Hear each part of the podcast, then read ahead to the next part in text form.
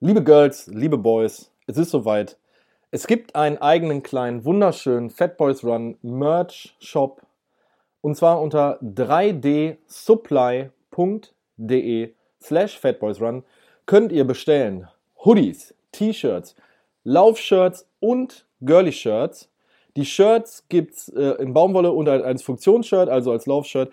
Ähm, uns würde es wahnsinnig freuen, wenn wir auf irgendeiner Laufveranstaltung Leute mit Fat Boys Run Klamotten sehen würden. Ähm, plus, dass ihr uns damit auch ein klein bisschen unterstützt. Wer keinen Bock auf die äh, monatliche Patreon-Klamotte hat, aber dennoch sagt, ähm, ey, den Hoodie finde ich mega geil, äh, bestellt euch den und ihr unterstützt uns damit auch. Dankeschön.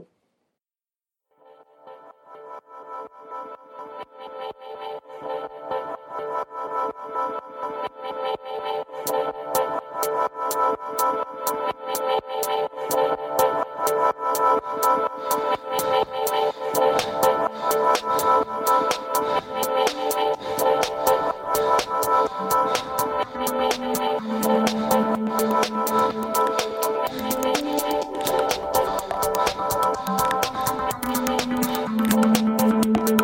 Boys Run, der Joggingcast mit Philipp Jordan und René Kreber.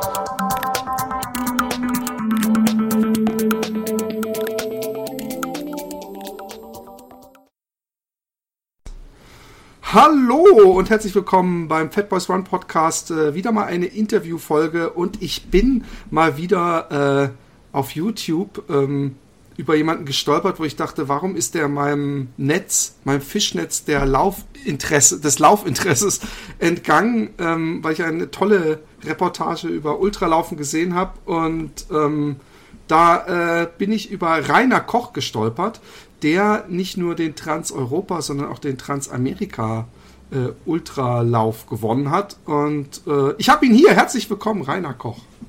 Ja, hallo. Ähm, erstmal die, die klassische Frage, äh, wie lange läufst du und wie bist du zum Laufen gekommen? Also laufen tue ich eigentlich fast schon, man kann sagen, mein ganzes Leben. Ich habe mit Wandern angefangen. Da bin ich mit acht Jahren äh, mit meinen Eltern zu den äh, sogenannten IVV-Wanderungen gekommen. Äh, das sind äh, Volksver oder ja, Veranstaltungen, bei denen es letztendlich darum geht, dass man eine Strecke wandert oder auch läuft. Es gibt da keine Zeitmessung oder Platzierung, sondern es ist eigentlich just for fun. Man hat auch sehr lange Zeit. Also man hat auch ein Startfenster, nicht wie beim Wettkampf, wo es äh, eine feste Zeit gibt, wo man losläuft. Ja, und da habe ich mit neun meinen ersten Marathon gemacht, ähm, damals so um die sieben Stunden. Und bin dann, als später meine Schwestern auch angefangen haben, die langen Strecken mitzumarschieren, war es mir zu langsam. Und dann bin ich eben zum Laufen gekommen, indem ich halt Bekannte, die uns passiert haben, die uns überholt haben, gemeint haben, ach, lauf doch mal ein Stück mit und so weiter. Ja, die Stücke wurden länger und länger, bis man irgendwann die ganze Strecke gelaufen ist. Und weil man natürlich dann keine zwei Stunden auf die Eltern und Schwestern warten wollte, hat man halt dann nochmal 10 oder 20 Kilometer hinten dran gehängt. Ja, und das ging so lange, bis man halt irgendwann äh, zwei Marathons dort gelaufen ist oder dann auch längere Distanzen gemacht hat. Und mit Mann meinst du natürlich dich. Ja, genau, mich. ähm, ähm, aber das ist ja interessant, also du, du, du äh, bist gar nicht so klassisch, so ich laufe jetzt mal Marathon, sondern du hast eigentlich diese, diese Wanderveranstaltung umfunktioniert zu einem Marathonlauf und dann eigentlich aus der Not geboren auch noch zu einem Ultralauf. Ja, also es gibt dort äh, schon auch Marathondistanz, es gibt auch 50 Kilometer oder längere Distanzen. Also gerade. Aber die werden nicht ge ge gejoggt, oder? Die werden ge gegangen. Gewandert oder gejoggt. Also das ist ah, normalerweise okay. frei, äh, jedem frei überlassen. Der Unterschied ist, der Hauptunterschied ist eigentlich darin, dass man keine Zeitnahme hat. Also bei den 100 Kilometer Veranstaltungen äh, vom IVV, da hat man dann meistens auch eine feste Startzeit, dass alle zusammen starten. Äh, geht meistens dann so um 8 Uhr, 9 Uhr abends los und man hat 24 Stunden Zeit. Also das heißt, ähm, egal ob ich jetzt wandere oder ob ich laufe, äh, habe ich mehr wie genug Zeit. Ich habe alle, ich sag mal, fünf bis sieben Kilometer meine Versorgungsstelle, wo es eine Kleinigkeit zu trinken, Essen gibt, wo man eventuell noch was kaufen kann. Also auch das ist ein kleiner Unterschied. Man kann meistens noch Sachen kaufen. Es gibt nicht alles umsonst. Aber so die Grundversorgung ist da, man hat eine ausgeschilderte Strecke, ähm, man hat eine Versorgung und hat eben, ja, von daher äh, die Möglichkeit, die Strecken zu laufen, ohne jetzt halt große Kosten zu haben. Aber irgendwann wirst du dann gemerkt haben, es gibt ja auch praktisch für dich zurechtgeschnitten Veranstaltungen, wo du, ich stell's mir zum Beispiel echt nervig vor, äh, Geld mitschleppen zu müssen, was die ganze Zeit in der Hosentasche rumklimpert, sondern wo es, äh, äh, wo nur Läufer sind und wo man auch bei den Posten alles sich nehmen darf, was das Herz begehrt. Gut, ähm, der Hauptgrund für mich eigentlich zu den Wettkämpfen zu wechseln war, dass es dort Strecken gibt, die man sonst eben nicht machen kann. Also ähm, ich habe damals oder einige von den Läufern, die mich zum Laufen eigentlich gebracht haben, war zum Beispiel damals Karl-Heinz Kobus, der eben selber auch viele Ultrastrecken schon gemacht hat und jahrelang Ultrastrecken gemacht hat. Und er hatte mir dann zum Beispiel vom Spartathlon erzählt. Gut, wenn man Spartathlon machen will, äh, muss man das als Wettkampf machen. Das gibt es also nicht so als klassische IVV-Veranstaltung. Ganz ähm, kurz für die, für die, Hörer, äh, weil, weil äh, nicht jeder ist mit diesem Ultraspartathlon, ist in Griechenland eine 270 oder 50? 245 Kilometer von ähm, Athen nach Sparta. Ähm, Nonstop-Veranstaltung. Also man hat 36 Stunden Zeit. Es geht dann in Athen an der Akropolis los und man läuft letztendlich über Korinth, äh, Nemea rüber bis Sparta. Alter Schwede, 36 Stunden ist gar nicht so wahnsinnig viel für diese, diese Strecke. Nein, also es kommen auch sehr wenige an oder die Ausfallquote, muss man sagen, ist sehr hoch. Er zählt mit zu den schwersten Läufen. Ähm, liegt natürlich auch am Wetter und an den ganzen anderen Umständen. Also es ist sicher nicht einfach der Lauf. Ähm, damals hat es mich nicht wirklich interessiert, ob ein Lauf schwierig oder einfach ist, sondern man hat davon gehört, ach, das klingt gut und so in einem jugendlichen Leichtsinn, wie man so schön sagt, ähm, hat man gesagt, das will man mal machen. Gut. Ähm, also du bist ja. in Spartathlon auch gelaufen. Das ich habe auch Spartathlon schon zweimal gefinisht. Einmal musste ich leider aufgeben. Das erste Mal war es 2000, also da war ich noch keine 20, wo ich den gemacht habe. Also auch noch recht jung. Es war einer oder eigentlich der erste große Lauf für mich.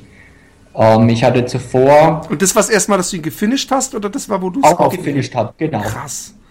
Also ich habe damals ein oder zwei ähm, 24-Stunden-Läufe gemacht und ähm, ein, zwei normale Ultra-Wettkämpfe und bin dann direkt zum Spartathlon gegangen. Krass. Ähm, ähm, Spartathlon, ich habe ich hab von Michael Arnstein, ich weiß nicht, ob du den kennst, ähm, so ein, der Fruitarian nennt er sich, ähm, habe ich da mal eine Reportage oder er hat sogar zwei Reportagen darüber auf YouTube äh, gesehen, habe gedacht, alter Schwede, also äh, sein Partner hat beim ersten Mal ganz, ganz schlimme Magenprobleme bekommen, der war nur noch am Kotzen und gefühlt, was man da gesehen hat, ist es die ganze Zeit an irgendwelchen Landstraßen entlang, also nicht mal irgendwie durch, durch die Natur und bei extrem hoher Hitze. Kannst du das so bestätigen, den Eindruck, oder war das einfach nur doof zusammengeschnitten? Um, ähm, kann ich eigentlich bestätigen. Also gerade die ersten 40 Kilometer sind ziemlich viel, man kann fast sagen, Autobahn. Also stücklich, stückweise läuft man wirklich am Rande der Autobahn entlang, um raus aus Athen zu kommen. Danach wird es ein bisschen idyllischer, finde ich. Also gerade das Stück dann nach der Raffinerie äh, bis nach Korinth äh, am Meer entlang finde ich sehr schön, auch wenn es auf der alten Bundesstraße ist. Also dadurch, dass es jetzt eine neue gibt, ist der Verkehr nicht mehr ganz so schlimm. Ähm, trotzdem, man läuft hauptsächlich auf Straße. Also das muss man einfach sagen. Oftmals bei so ganz langen Läufen äh, ist man sehr viel auf Straße. Ähm, ja, hat Vor- und hat Nachteile. Ja. Ähm, und ähm, beschreib mal, wo, wo war der, der, ich meine, ich bin, ich bin jetzt noch nie so lange Distanzen gelaufen. Ich bin jetzt gerade kürzlich erst, wahrscheinlich äh, vom Dialekt her, wenn ich, wenn ich, wenn ich das richtig interpretiere, gar nicht so weit von dir weg in Rothenburg gestartet, diesen Taubertal 100 und ähm, ähm, fand ab Kilometer 70 was, also eigentlich ab Kilometer, doch nee, ab Kilometer 70 fand ich's Hölle. Wenn man jetzt 250 Kilometer laufen will, ist natürlich Kilometer 70 nur nicht mal die Hälfte. Ähm, gab so so die, die klassischen Auf- und Abs, äh, gab es irgendwann so einen Punkt, wo du dachtest, oh, oh, ab da wird's schwer. Wie war es mit Schlafmangel? Äh, erzähle. Also so dieses klassische Auf und Ab, ich denke mal, das gibt es überall. Ähm, du hattest schon richtig gesagt, das äh, Rodenburg ist bei mir um die Ecke, das sind 70 Kilometer. Ähm, da hattest du recht. Ich vergleiche so einen Lauf immer, oder ich sage immer, es ist egal, ob man 10 Kilometer läuft oder ob man 100 Kilometer oder noch länger läuft. Ähm, man kann sich überall kaputt machen, ist immer eine Frage, wie schnell laufe ich und wie bin ich äh, trainiert. Also ich kann mich, selbst ich kann mich auf dem Zehner so platt laufen wie auf einem Hunderter oder auf einer noch längeren Strecke. Ist einfach kurze Strecke läuft man schneller, lange Strecke muss man halt dementsprechend langsamer laufen, hat aber auch seine Hoch- und Nieders. Ähm, natürlich ist es bei einem 250 Kilometer Lauf eine größere äh, Problematik, irgendwie ein Tief zu überwinden oder wenn man Probleme hat, die auch ähm, zu managen. Dafür hat man aber auch wieder mehr Zeit, ähm, sowas zu schaffen. Also wenn ich mich an meinen ersten Spartathlon zurückerinnere, ich hatte bis Korinth ging es mir eigentlich wunderbar. Das sind ungefähr 90 Kilometer. Ähm, das ist auch so die gro erste große Station, wo viele auch aussteigen. Gibt's, äh, ganz kurze Zwischenfrage, ja. gibt es äh, so regelmäßige Verpflegungsposten, gibt es zu essen alles oder muss man auch gibt, noch Sachen mitnehmen? Oder? Nee, nee, gibt es alles. Ähm, am Anfang finde ich es ein bisschen spärlicher, vor allem ähm, ist das Problem, dass man am Anfang ein sehr hohes Tempo dort laufen muss. Ähm, später wird es dann etwas entspannter, aber es gibt regelmäßige Versorgungsstellen, also ähnlich wie beim Marathon. Wieso muss man am Anfang ein hohes Tempo laufen? Ähm, die Korinth muss man nach, ich habe die aktuellen Zeiten nicht im Kopf, also möchte ich mich jetzt nicht auf eine halbe Stunde rauf runter festlegen, aber das waren glaube ich neuneinhalb Stunden. Und das waren wie viele Kilometer? Eine 80 rum. Okay, wow. Also äh, und der erste, die ersten 40 sind glaube ich auch in viereinhalb oder vier Stunden äh, zu laufen, also das recht schnell, vor allem wenn man sich überlegt, äh, der Sangas-Pass, was auch eines der großen ähm, Punkte beim Spartathlon ist, der ist bei 170 und da muss man nach 24 Stunden sein. Also man sagt auch, wer einen Sangas-Pass geschafft hat, hat eigentlich sehr, sehr große Chancen auch durchzukommen. Weil einfach danach die Zeit, äh, selbst wenn man das gleiche Tempo oder langsamer wird, ähm, man hat einfach mehr Zeit an. Okay, ich habe dich unterbrochen gehabt. Du warst, äh, bist gut nach Korinth durchgekommen? Genau, ich bin gut nach Korinth durchgekommen und danach hatte ich auch ein bisschen Magenprobleme. Das, was so für mich immer ein bisschen die Achillessehne ist, mein Magen. Ähm, hatte dann Magenprobleme, habe dann erstmal langsam gemacht, äh, bin mal eine, Vers also bis zur nächsten Versorgungsstelle marschiert. Dann hat mich eine Berlinerin eingeholt, ähm, Helga Berghaus, die leider momentan oder mittlerweile keine Ultras mehr läuft, aber für die, die etwas länger in der Szene sind, die kennen sie bestimmt noch. Ich war damals ähm, mit einer der besten deutschen Läuferinnen, hatte auch Spartaland schon gewonnen. Und die kam ihm dann vorbei und ja, haben wir uns kurz unterhalten. Dann hat sie mich ein bisschen mitgezogen, beziehungsweise ich bin ein Stück mit ihr mitgelaufen. Und ja, das ging dann eine Versorgungsstelle und dann habe ich gesagt, okay, ich muss wieder ein bisschen Pause machen und muss erst wieder was essen, dass ich halt auch wieder Kräfte sammle. Man hat zwar Zeit, aber wenn man dann versucht, irgendwas zu überstützen oder nur auf die Zeit zu schauen, ja, ähm, kann es schnell nach hinten losgehen. Also ohne Energie läuft natürlich bei sowas lange nichts.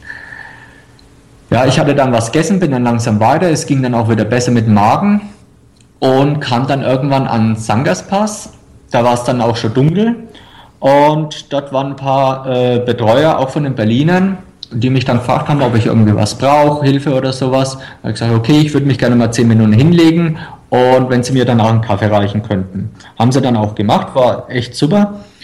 Und ich bin dann weitergegangen und da haben sie mir noch, wo ich losgelaufen bin, gesagt, ja, ähm, du bist momentan Siebter. Ich wie siebter. Ja, du bist momentan siebter. So, ja, und wer ist alles vor mir? Wo ist die Helga und so? Ja, die ist hinter dir, die hat sich verlaufen gehabt. So, toll. Gut, dann bin ich weitergelaufen und ja, wenn man hört, man ist dann auf einmal siebter, das drängt einen natürlich dann auch. Das heißt, äh, ich habe dann natürlich ein bisschen Gas gegeben, was vielleicht nicht ganz so gut war, aber okay. Man hatte ja nur noch in Anführungszeichen 70 Kilometer. Das ging auch recht gut bis circa 30, 35 Kilometer vom Ziel.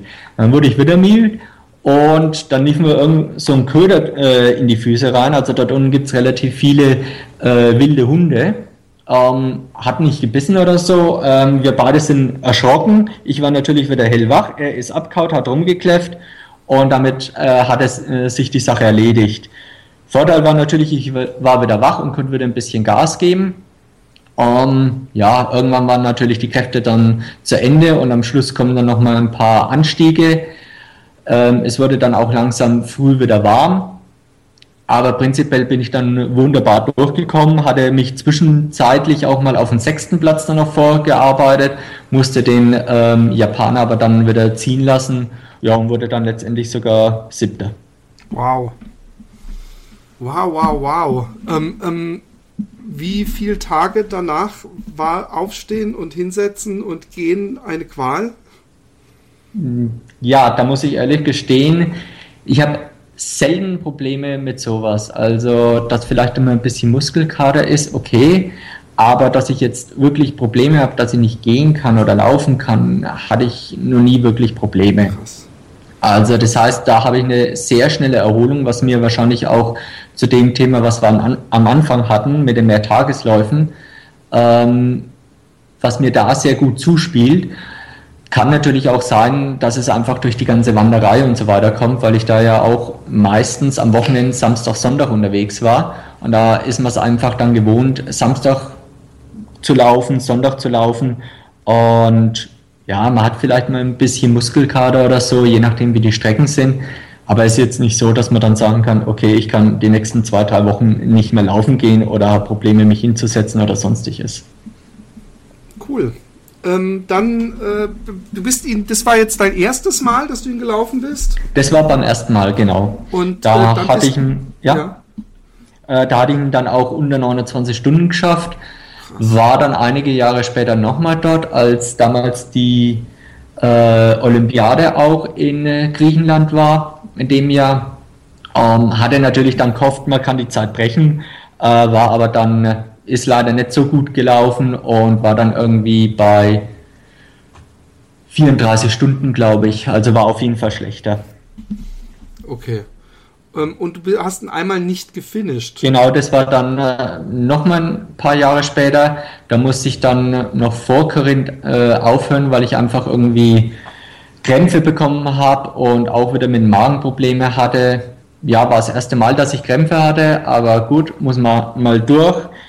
Ähm, ich war dann kurz vom Zeitlimit und wusste, dass ich es bis zum nächsten Versorgungspunkt auch nicht mehr schaffe. Und hatte dann gesagt, okay, bevor ich beim nächsten Punkt rausgenommen werde und dann ewig warten muss, bis ich mit dem Bus nach ähm, Sparta transportiert wäre, äh, habe ich dann lieber gleich gesagt, ich ähm, höre an dem Punkt auf und ähm, genau und habe dann gleich einen Trans äh, guten Transport. Super krass. Aber dann hast du ja gedacht, äh, was sind schon 250 Kilometer gegen, äh, ich weiß nicht wie viel, äh, 1000 äh, Meilen. ähm, und hast gedacht, so ein Transamerika-Lauf, ich glaube von LA nach New York war der, oder? Genau. Ähm, ja, was heißt danach? Also von dem Transamerika, muss ich ehrlich sagen, habe ich schon äh, seit meinen ersten IVV 100er geträumt. Und mal kurz äh, zu, zu, zum Verständnis. Es ist ja ein Etappenlauf, oder nicht? Also man, wie viel, wie viel muss man da pro Tag laufen? Äh, äh wird wird äh, Gepäck äh, transportiert für einen? Also erstmal so die rein logistischen Geschichten. Wie muss man sich das vorstellen? Gut. also was, Posten, was die Logistik angeht, beziehungsweise auch äh, das Ganze mit der Zeitnahme und so weiter, kann man sich so ein bisschen wie die Tour de France vorstellen vielleicht? Man hat jeden Tag vorgegebene Distanzen, die mh, mm, natürlich variieren, weil man es einfach logistisch nicht hinbekommt, dass ich sage, ich laufe jeden Tag, ich sage jetzt mal 70 Kilometer und exakt dann äh, habe ich das Ziel und ähm, da ist dann auch eine Unterkunft oder sonstiges. Das heißt, die Distanzen variieren. Beim Transamerika waren es damals zwischen 44 und glaube 92 Kilometer rum. Im Durchschnitt Tag jeden Tag. Im Durchschnitt waren es um die 74. Und ähm, ja, und das Ganze 70 Tage lang. Alter Schwede, ich nehme mal an, das Teilnehmerfeld war überschaubar, oder? Ja, in Amerika war das Teilnehmerfeld überschaubar, da waren wir knapp über 20 Leute. Äh, wobei es nicht immer so sein muss. Also es gibt, ich habe ja auch noch den Trans-Europa gemacht. Der wurde dreimal organisiert und zwar von Ingo Schulz. Und man muss sagen, ähm, Ingo organisiert solche Läufe schon, ja, kann, man kann sagen, drei Sterne mäßig. Also man hat für die Teilnahmegebühr hat man dann wirklich Unterkunft, Frühstück, Abendessen, alles dabei. Während in Amerika war es dann so, man hat sich selber um seine Übernachtung kümmern müssen. Es wurde zwar ähm, eine Liste rausgegeben mit empfohlenen äh, Motels oder Unterkünften, aber man hat sich selber um seine äh, Unterkünfte kümmern müssen, hat sich mehr oder weniger selber auch um den Support kümmern müssen. Die sind zwar immer mit dem Auto hin und her gefahren und haben dann dir auch was gereicht, aber wenn du keinen eigenen Supporter hattest, hieß es auf jeden Fall was, äh, eine Trinkrucksack oder sowas mitnehmen. Und für die ersten drei Wochen war in Amerika auch Pflicht, äh, einen Supporter zu haben. Äh, Europa war das anders, da ist es wirklich dann so gewesen wie bei einem äh, normalen Volkslauf oder beim Marathon. Man hat alle fünf bis zehn Kilometer eine Versorgungsstelle, äh, wo es genügend zu essen, zu trinken gibt. Da geht man hin, bedient sich und läuft dann weiter. Äh, Europa war das Feld dann auch um die 70 Leute, also um einiges größer, was dann irgendwann auch äh, logistische Grenzen erreicht. Weil wenn man sich überlegt, in Europa hat man äh, oder beim Europalauf hat man in Turnhallen oftmals oder meistens übernachtet. Und wenn ich 70 Läufer habe, dann noch ein paar Betreuer beziehungsweise die ganzen Helfer, dann hat man schnell einen Trupp von 120, 130 Leute. Und dort oder genügend Turnhallen zu finden oder immer wieder Turnhallen zu finden, wo so viel Platz ist, wird natürlich dann auch schwierig. Also so viel zum logistischen. Äh, findet man da Schlaf in so einer Turnhalle mit 120 anderen, die schnarchen? Ähm, ja, man gewöhnt sich dran. Ich muss sagen, als ich Trans-Europa gemacht hatte, gut, mich hat's auch, ich habe ja zuvor auch schon öfters in Turnhallen mal übernachtet vorm Lauf und am nächsten Tag da irgendwo einen Lauf gemacht. Und ja, da gibt es doch immer wieder mal die Nächte, wo man sich dann über irgendwelche Schnarcher ein bisschen aufricht, weil man deswegen nicht schlafen kann. Europa hatte ich wirklich, ich habe mich am ersten Abend hingelegt, fünf Minuten später hatte ich geschlafen, was sonst auch nicht mein äh, typisch für mich ist. Also meistens dauert es äh, eine Zeit lang, bis ich wirklich einschlafe.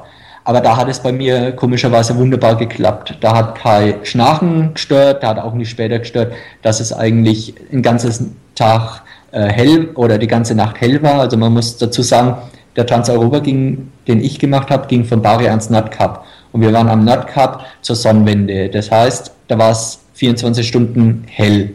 Äh, was natürlich auch nicht jeden ist, wenn es hell ist, draußen dann sich hinzulegen und zu schlafen. Aber wie gesagt, bei mir hat es wunderbar geklappt. Gut, ansonsten, wenn man damit Probleme hat, muss man entweder Europax nehmen und wenn das auch nicht hilft, dann entweder noch ein stilles Eckchen suchen, wo kein anderer ist, oder man muss sich halt wirklich irgendwo ein Hotelzimmer oder eine äh, Wohnwagen, Wohnmobil nehmen mit Betreuer, ähm, wo man dann in Ruhe schlafen kann.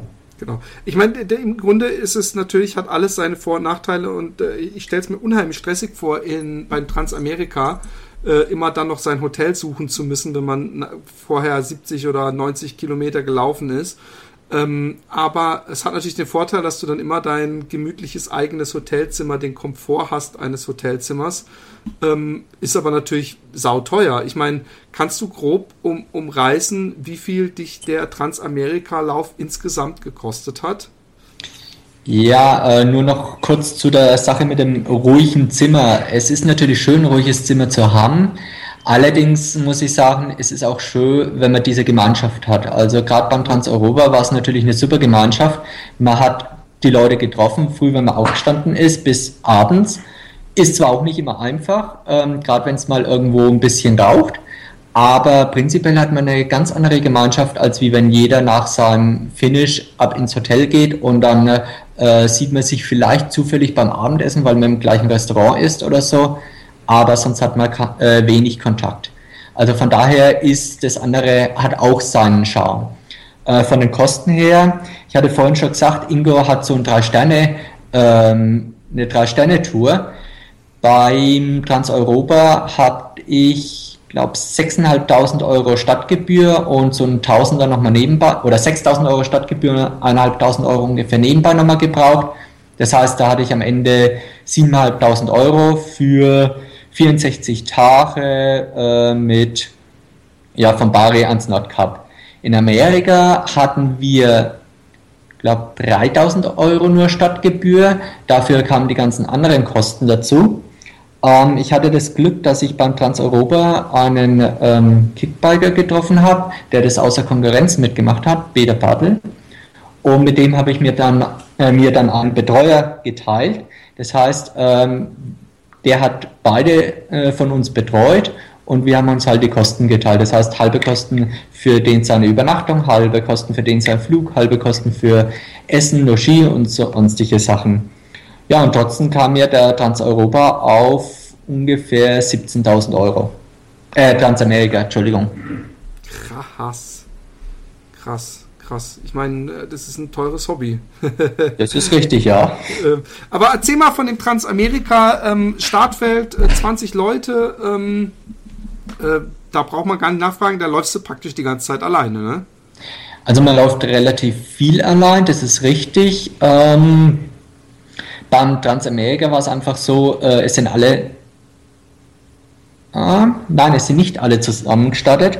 Ähm, es war auch da eine Stunde Zeitverzögerung zwischen den schnellen und den langsamen. Das heißt, man hat irgendwann nach zwei, drei Stunden, je nachdem, hat man dann ein paar Läufer mal gesehen, hat immer wieder welche überholt und hat so natürlich auch ein bisschen die Möglichkeit gehabt, mal ein paar Schritte langsamer zu machen und sich zu unterhalten. Ähm, aber es stimmt, meistens läuft man allein, es sei denn, man trifft gerade mal jemanden, der sein Tempo läuft.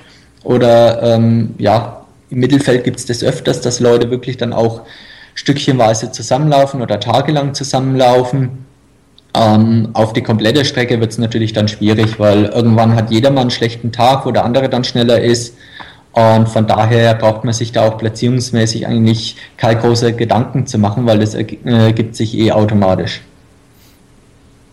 Genau. Und, und, und ähm, nun äh, fing der Lauf in LA an und endete in New York. Äh, was, was, wenn, wenn du so, so, welche, welches Stück hast du, ist dir am, am schönsten in Erinnerung geblieben? Läuferisch und landschaftlich? Gut, also wie gesagt, es ging in LA los, schön am Strand. Ähm, damals war es noch früh dunkel, wurde dann auch die später dann in der Zeit immer ähm, blieb es dann früh schon hell oder war schon hell. Wir sind dann losgelaufen und am Anfang ging es ja erstmal so eher Wüstenregion, äh, raus aus LA über die äh, Rocky Mountains oder die Bergkette der Rocky Mountains und ging dann äh, über die Mojave-Wüste rüber, ja, dann Richtung, was war's, Iowa und so weiter, bis äh, nach New York. Ich war ja zuvor zweimal schon in Amerika äh, für ein Praktikum während des Studiums.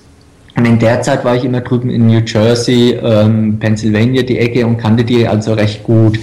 Von daher war äh, LA die Region für mich neu die habe ich aber auch sehr genossen. A, war es schön warm, was ich ähm, bevorzuge beim Laufen. Also auch gerade durch die Wüste war es richtig schön heiß. Äh, hat mir sehr gefallen. Ähm, und mir hat eben auch die Landschaft daher gefallen, weil es mich an meine Kindheit, als man halt so diese Karl-May-Filme und ähm, Indianerfilme alle geguckt hat, ähm, daran einfach sehr erinnert hat. Also man hat immer so ein bisschen das Gefühl gehabt, hoppla, äh, man ist hier mitten im Wilden Westen und ähm, ja, jeden Moment reitet irgendeine Kavallerie oder ein Indianerstamm vorbei. Also war wirklich von der Landschaft fand ich sehr schön. Ähm, später ging es dann ein bisschen so durch die Pharmaregionen. Gut, da hat man viele Maisfelder gehabt, viele lange Geraden auch wieder fand ich jetzt nicht schlimm. Ähm, landschaftlich, ja, mittelmäßig. Ähm, es war halt ein neuer Eindruck, es war ein anderer Eindruck. Ähm, später dann, äh, als wir Pennsylvania, New Jersey, die Region kamen, war es für mich dann wieder eher heimisch, weil dort war ich zweimal äh, für jeweils ein halbes Jahr, hatte da einen Haufen Läufe gemacht, kannte also die komplette Region. Ähm, war dann, wir sind dann auch teilweise auf Stücken gelaufen, ja, die ich von irgendwelchen anderen Wettkämpfen kannte. Also das war halt dann wieder so dieses eher heimische Flair. Und ähm, ja, als wir dann in New York ankamen, da hatten wir dann ein bisschen Pech, weil da war gerade dann Hurricane angesagt. Von daher musste dann auch das Ziel an dem Tag dann noch äh, von ähm, dem Central Park an Times Square ans, direkt ans Hotel äh, verlegt werden, was nicht ganz so schön war, weil es dann auch geregnet hat, ja, ohne Ende geregnet hat. Also das war ein bisschen schade, aber gut, da steckt man leider nicht drin. Ähm, nun hast du den Lauf gewonnen, äh, wie ich ja leider schon im vor, vor, vornherein verraten habe, aber ähm, ähm, wie, wie, wie, wie stark war da die Konkurrenz? Gab es dann Zweikampf mit dem zweiten und, und äh, oder hat sich das schon recht früh äh, zeitpolstermäßig äh, vorhergesagt? Ja, also äh, ist es richtig, ich habe gewonnen gehabt. Ähm, vorher sowas vorherzusagen, ist eigentlich sehr schwierig und in meiner Meinung nach kann man eigentlich vorher nie einen wirklichen Favoriten oder so festlegen, weil einfach zu viel auf so einer Strecke passieren kann. Also ich war zwar beim Trans-Europa wie auch beim Transamerika die meiste Zeit dann vorne dran alleine ähm, und ja, beim Transamerika war es glaube ich nur ein Tag, an dem ich nicht äh, die Etappe gewonnen hatte. Aber selbst dann heißt es nicht, dass man den Lauf, selbst am letzten Tag kann ja noch was passieren und ähm, man muss aussteigen. Also da muss man immer vorsichtig sein. Ähm, da helfen 100 Stunden äh, Vorsprung, helfen da nicht unbedingt was. Ähm, kleines Beispiel, der zweite beim Transamerika, der hatte auch, glaube 20 Stunden Vorsprung vom dritten. Und so kurz nach der Hälfte hat der Dritte dann eben ein bisschen angezogen, wurde auch stärker. Also der hat sich sein Rennen auch sehr gut eingeteilt ähm, und hat dann so langsam ein bisschen aufgeholt. Ja, und anstatt äh, dass der, was zweitplatziert war, einfach sagt, okay, er bleibt ruhig, läuft ein bisschen mit dem mit und wenn, wenn er halt fünf Minuten oder was am Tag verliert, ist ja auch nicht schlimm.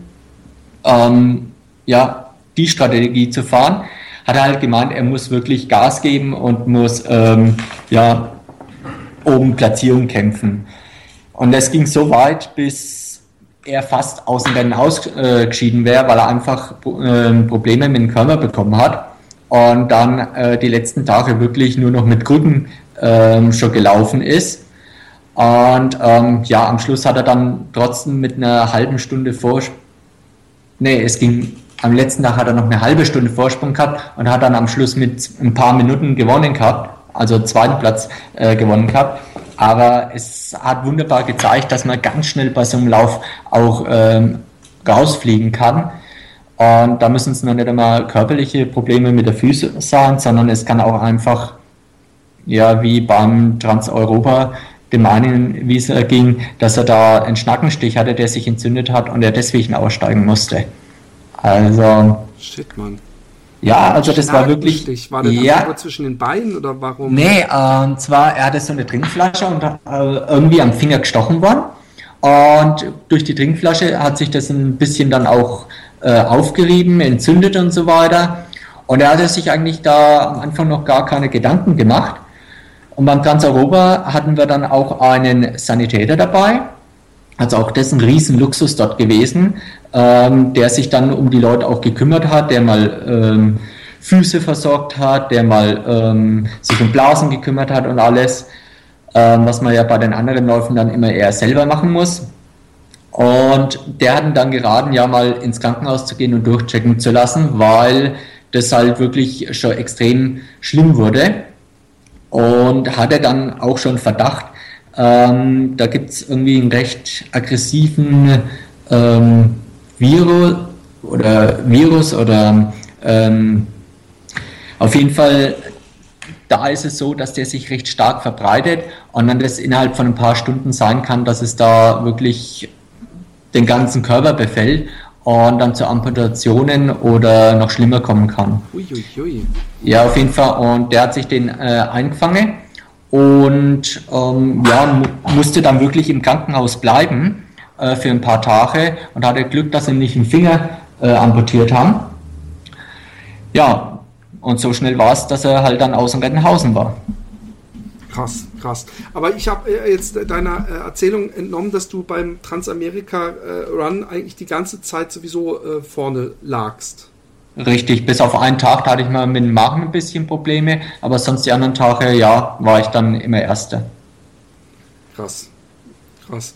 Und ähm, was bist denn du, das ist eine bescheuerte Frage, aber wenn du gelaufen bist, was bist denn du da für eine Pace gelaufen? Weißt du das ungefähr?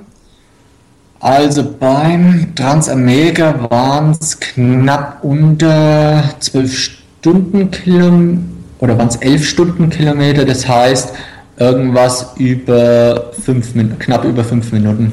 Also ich rechne immer in Stundenkilometer und nicht in äh, das typische ähm, Minuten pro Kilometer. Aber ja, das war relativ flott mit so 11 Stundenkilometer, 5 Minuten noch was. 5,30 ist das, glaube ich. Ja. Ähm, krass. Das ist nicht, das ist wirklich für den Ultralauf ist das ja Rennen, Sprinten. Ja, also für einen Ultralauf ist es schon mal schnell ähm, und für so einen Mehrtageslauf, wir reden ja hier vom Durchschnitt, ist es auch nochmal sehr, sehr schnell. Ja, ja, aber hallo. Ähm, auch wenn wir nochmal vielleicht zurückkommen müssen zu den beiden Transamerika und Transeuropa, ähm, was mich jetzt wundert, ist, wo du äh, so Natur und Wandern herkommst, dass du nicht diese ganzen klassischen äh, Dinger dann äh, äh, vielleicht auch was für dich sind. Also Western States und, und diese, diese Trail-Ultraläufe, äh, Hard Rock, äh, ich weiß nicht, ob du die kennst, aber oder ob es dich einfach grundsätzlich nicht interessiert. Aber ist das was, was vielleicht nochmal kommt oder hast du dich äh, bewusst für die Straße entschieden? Ähm, also klar interessieren mich die, habe ich auch schon äh, seit sehr, sehr langer Zeit auf dem Schirm. Ähm, ja, das mit der Straße ist halt bei den äh, Mehrtagesläufen eigentlich fast nicht zu umgehen. Ähm, da hat man einfach das Problem von, von der Organisation, das Ganze durch Land, äh, Landschaft zu organisieren, also dass man nicht auf der Straße läuft, wird sehr schwierig, weil die Strecke muss ja ausgekundschaftet werden, die Strecke muss eventuell äh, markiert werden, also auch da äh, muss man noch dazu sagen, Europalauf war komplett markiert. Äh, da hat man seine Pfeile gehabt, da hat man seine Wegmarkierungen gehabt, dass man sich nicht verlaufen konnte. Amerika hieß es ursprünglich, man muss nach Beschreibung laufen, wurde aber dann trotzdem bis auf ein paar Tage ähm, eigentlich durchgehend markiert. Also auch das ist ja ein logistischer Aufwand, der vom Organisator betrieben werden muss, ähm, der schwierig macht, sowas wirklich in der Landschaft zu äh, organisieren, wo er sich nicht auskennt, weil ich kann sagen, ich mache einen Lauf hier äh, in meiner Region, wo ich äh, jeden Feldweg kenne, da ist das kein Problem. Wenn ich aber quer durch ein Land oder durch ein Kontinent laufe, äh, dann sämtliche Feldwege und sämtliche schöne Wege, belaufbaren Wege zu kennen, ist sehr schwierig. Also selbst bei der Straße wird es äh, schwer, dass von heute auf morgen mal eine, Stra äh, eine Brücke fehlen kann, so wie ich es damals beim Spreelauf hatte, äh, als der Organisator äh, hinkam oder der Streckenausschilderer und auf einmal hatten wir über zwei, drei Tage die äh, Brücke ähm, ja, abgerissen und dann musste die Strecke verlegt werden. Auch nicht gerade das, was man sich ähm, wünscht. Aber, ja, aber zurück zu der Frage mit den ähm, Trails. Genau, Trails habe ich schon auf dem äh, Schirm. Ich habe auch einige schon gemacht, also auch in Amerika einige 100-Meilen-Läufe. Ähm, einige, ja, Spartanon ist ja auch letztendlich äh, fast schon ein Trail. Ja, ist überwiegend Straße, aber zählt jetzt nicht unbedingt als typischer Straßenlauf. Ähm, dann gibt es ja in Amerika noch den äh, äh, das Olympische Rennen, das von äh, Nimea nach Olympia geht, was auch 190 Kilometer lang sind und wo auch sehr viele ähm, ja, Trailstücke dabei sind. Dann ähm, in Frankreich habe ich mal La Fortiche de Maurienne gemacht, was äh, mehr so ein Berglauf ist. Also habe ich schon auch auf dem Schirm. Es ist ja auch immer eine Frage, wie es sich ergibt, wie man das Geld hat und und und. Aber ja, prinzipiell bin ich nicht abgeneigt. Persönlich favorisiere ich natürlich die Mehrtagesläufe, einfach die Kontinental- oder Länderdurchquerung, weil man da sehr, sehr viel sieht. Ähm, und das nicht nur ein Tag, sondern halt über 20, 40 oder noch mehr Tage. Also 2040 werden es bei mir nicht, aber ich will nächstes Jahr zum Beispiel in die Wüste, äh, im Namib-Wüste, in Namibia, so ein äh, Sahara Desert Race äh, und äh, weil du vorhin sagtest, du magst warme Temperaturen, so ein Wüstenrennen, Marathon du Sable oder eben so Namib oder irgendwas äh, schon gemacht oder mal machen möchten äh, oder ist dir das zu kurz, so eine Woche? Leider noch nicht gemacht. Ähm, es wäre kurz, ja, das stimmt, wobei das jetzt nicht unbedingt abschreckend sein sollte. Ähm, für mich ist eher das Problem, was heißt Problem oder der Punkt, wo ich sage, ähm, da lasse ich momentan einfach die Finger noch davon, weil es einfach von den Kosten sehr hoch ist. Also wenn ich mir überlege, klar, äh, Transeuropa habe ich 6.500 oder 7.500 äh, bezahlt, in Amerika habe ich 17.000 Euro bezahlt, ja, da hatte ich aber 17 Ta äh, 70 Tage rum. Und wenn ich mir ähm, da Marathon des Sable oder so anschaue, da sind die Kosten für eine sehr kurze Zeit doch um einiges höher. Ähm, und da muss ich mir halt überlegen, ob ich mir das wirklich auch leisten kann, leisten will. Man hat ja auch noch andere Verpflichtungen, beziehungsweise ähm, muss man natürlich schauen, wie man mit seinem Geld haushaltet. Und wenn ich da für eine Woche schon 10.000 Euro dann los bin mit Flug und allem drum und dran, ja, da kann ich auch ähm, drei Wochen, vier Wochen für weniger Geld woanders was machen. Aber das wobei, ist eigentlich wobei so es nicht so teuer ist scheinbar. Also ja, ich glaube, man ja. kann 5000 Euro rechnen mit allem, also auch mit Schlafsack und, und ja. Teilnehmergebühren, Flug und allem. Ähm, äh, Taubertal, also das ist ja bei dir um die Ecke, es ist, im Nachhinein wundert es mich ja, dass, dass du da nicht mitgelaufen bist. Oder bist du mal mitgelaufen? Nein, den habe ich noch nicht gemacht. Ähm, ja, ich bin momentan, muss ich sagen, nicht unbedingt auf Wettkämpfen so aus. Ähm, ich laufe schon welche. Ich habe jetzt Kurfrankenlauf erst wieder mitgemacht. Aber für mich ist es einfach momentan so die Phase, ich äh, bin noch an der Promotion, äh, dass die einfach erst einmal vorgeht. Und dass ich sage mal, äh, die Meisterschaften für den Verein laufe ich, äh, wenn man sich einen Wettkampf ergibt, wo ich sage, interessiert mich, mache ich mit. Ich habe dieses Jahr auch den äh, Baltic Run mitgemacht. Auch eine sehr kurze Strecke für mich. Also da waren ähm, 60 Kilometer oder 64 Kilometer im Durchschnitt jeden Tag für ähm, sechs Tage, ähm, äh, für fünf Tage, Entschuldigung. Und äh, das war also auch eine sehr kurze ein sehr kurzer Etappenlauf für mich. Aber Klingt momentan. Ganz kurz, äh, wie, wie war da die Geschichte? Hat man da äh, äh, Hotel und alles geregelt bekommen? Und, und, äh genau, also da hat man sogar fast jede Nacht im Hotel übernachtet. Ähm, ist natürlich ein ganz anderer Standard, ist auch vom Logistischen ganz anders ähm, zu organisieren, wie ein Lauf quer durch ein äh, Land oder durch ein Kontinent. Also da muss man einfach sagen, wenn ein Organisator einen Lauf vier, fünf Mal gemacht hat, ähm, immer die gleiche Strecke, ähm, relativ kurze Distanz, weil nach von Berlin äh, an die Nordsee, das sind ja nur 320 Kilometer, also das ist sehr überschaubar und dementsprechend ist natürlich die Organisation etwas einfacher. Also ich will nicht sagen einfach, aber etwas einfacher, als wie wenn ich wirklich durchs komplette Land laufe. Und war natürlich auch dementsprechend gut cool. Das Baltic Run klingt für mich ja interessant, wenn es jeden Tag in Anführungszeichen nur 60 Kilometer sind. Ähm, und äh, naja. Ähm, äh, was war die andere? Ich hatte noch irgendwie eine Frage. Äh, äh, Badwater? Badwater würde mich auch mal reizen, aber auch da, ja, es ist einmal eine Kostensache natürlich und vor allem auch, äh, man braucht Betreuer, die einen da äh, betreuen. Und das ist eigentlich das, wo ich momentan noch ein bisschen ähm, warte, beziehungsweise erst auch schauen muss, wann ergibt sich mit, äh, dass man wirklich ein gutes Betreuerteam auch hat. Ich hatte in Amerika leider äh, ein bisschen Pech mit meiner Betreuung. Ähm, und von daher bin ich da etwas vorsichtig. Ich habe es lieber, wenn ich ähm, keinen Betreuer brauche, äh, wenn es offizielle Versorgung gibt, wo ich äh, anlaufen kann und es reicht mir aber irgendwann will ich ihn eigentlich schon noch machen. Was heißt, du hattest Pech mit deiner Betreuung? Ist die ausgefallen irgendwann? Oder? Ähm, mehr oder weniger. Also es war, am Anfang lief es wunderbar.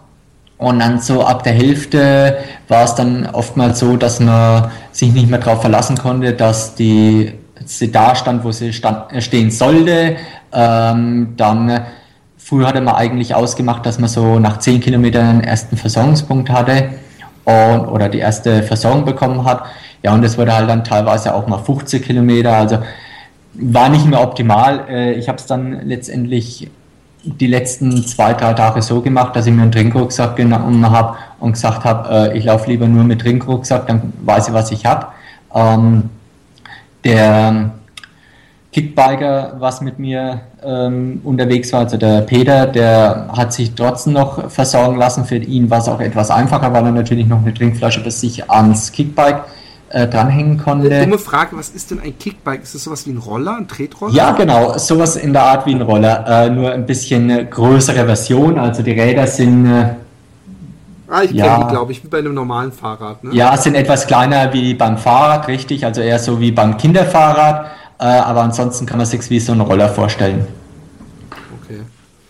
Genau. Und ähm, ja, hat es sich einfach sehr gut ergeben, dass ich mit ihm da die Betreuung eigentlich geteilt habe, weil er mit seinem Kickbike, er hatte so knapp über 12 Stundenkilometer, ähm, was er im Durchschnitt hatte ja, und ich stelle mir das sehr ungünstig vor. Übrigens, den Berg hoch mit so einem Roller, da musst du ja schieben, oder nicht? Oder was hat er Ja, da? da hat er dann meistens geschoben. Also, das war auch der Grund, bergunter, klar, oder auch auf der Ebene ist er normalerweise schneller mit seinem Kickroller, aber sobald es dann mal bergauf geht oder mal das, äh, der Untergrund vielleicht ein bisschen uneben wird, ähm, kann man halt als Läufer dann wieder aufholen. Und das war auch der Grund, wo wir so gesagt haben, das passt, äh, wir sind nicht zu weit auseinander. Also auch das ein Riesenproblem, wenn man äh, zusammen einen Versorger hat, ein Versorgungsfahrzeug, und der eine läuft am Anfang, der andere läuft am Ende, das ist eigentlich logistisch nicht machbar.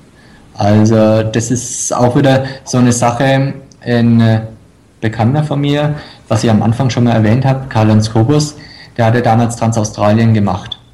Und da waren es fünf Deutsche und die hatten äh, sich gedacht gehabt, okay, wir nehmen zusammen ein äh, Betreuungsfahrzeug, weil es damals auch keine offizielle Betreuungsstationen gab und ähm, wir lassen uns von dem einen Fahrzeug betreuen. Die haben aber auch ganz schnell gemerkt, ähm, es funktioniert so nicht, es sei denn, es laufen alle eigentlich zusammen.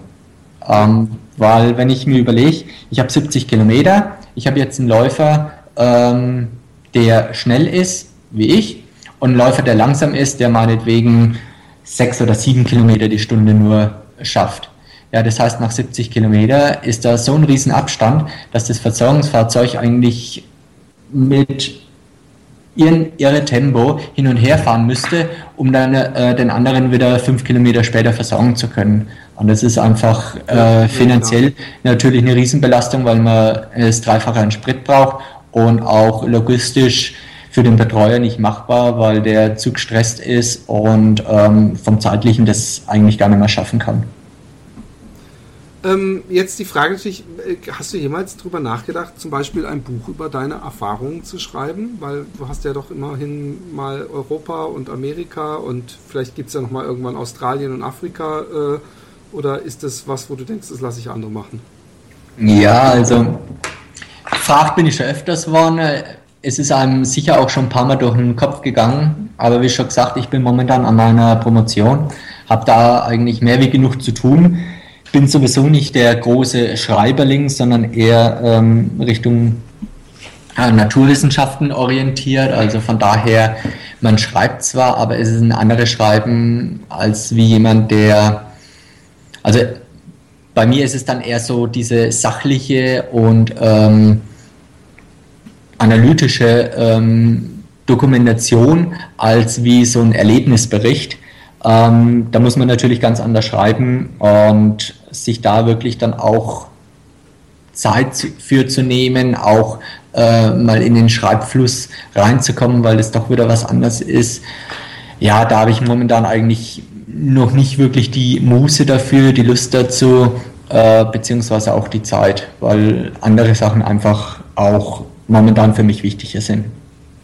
Ähm, zum Abschluss eine Frage, die stelle ich öfter mal Leuten. Äh, Lieblingslaufbuch, Lieblingslauffilm oder hast du sowas gar nicht? Ähm, Lieblingsbuch, mh, mm, also was mir sehr äh, gut gefallen hat, war von äh, McNabb, das Rennen, ähm, also über den Transamerika. Beziehungsweise, was natürlich irgendwo ein klassischer äh, Klassiker ist für mich, ist äh, Forrest Gump. Okay, ja, klar. Wobei ähm, ich sagen muss, die beiden, also das Buch äh, von McNabb ähm, habe ich damals gleich gelesen, als ich das erste Mal von Transamerika gehört hatte. Ähm, damals war es auch dann sofort, dass ich den äh, Lauf mal machen wollte. Ähm, den Film, der kam erst viel später raus.